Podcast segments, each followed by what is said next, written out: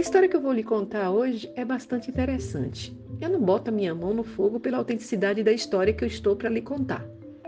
Mas eu também não posso duvidar da veracidade da pessoa de quem escutei. E por isso, tenho esta história como verdadeira. Era um pai, engenheiro de profissão, carioca, posto em sossego, admitindo que para um engenheiro precisa-se andar mergulhado em cálculos de estrutura. Ao lado dele havia o filho de sete ou oito anos que não cessava de atormentá-lo com perguntas de todo tipo, mas tentando conquistá-lo para que tornasse um companheiro de lazer. A ideia mais luminosa que esse pai teve depois de uns 10 ou 15 convites a ficar quieto e a deixá-lo trabalhar foi a de pôr nas mãos do moleque um belo quebra-cabeça trazido da última viagem à Europa e disse-lhe: Vá brincando, filho, enquanto eu termino esta conta.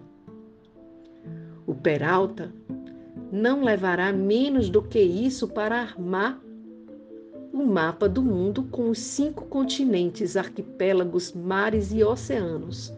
Pensa o pai, acreditando que este menino levaria umas duas a três horas. Quem foi que disse que eram duas ou três horas? Dez minutos depois, dez minutos cravados.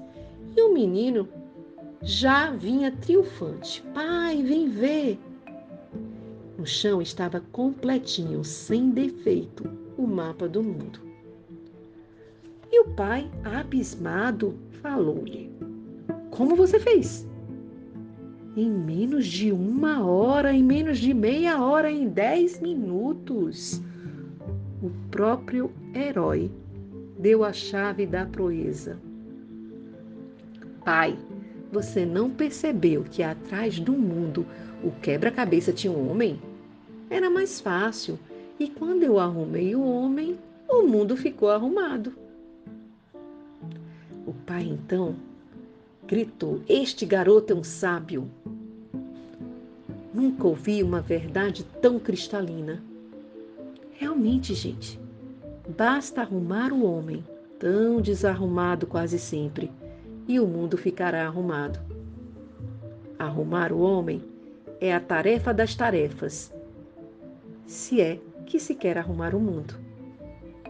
Até lá, até uma próxima história.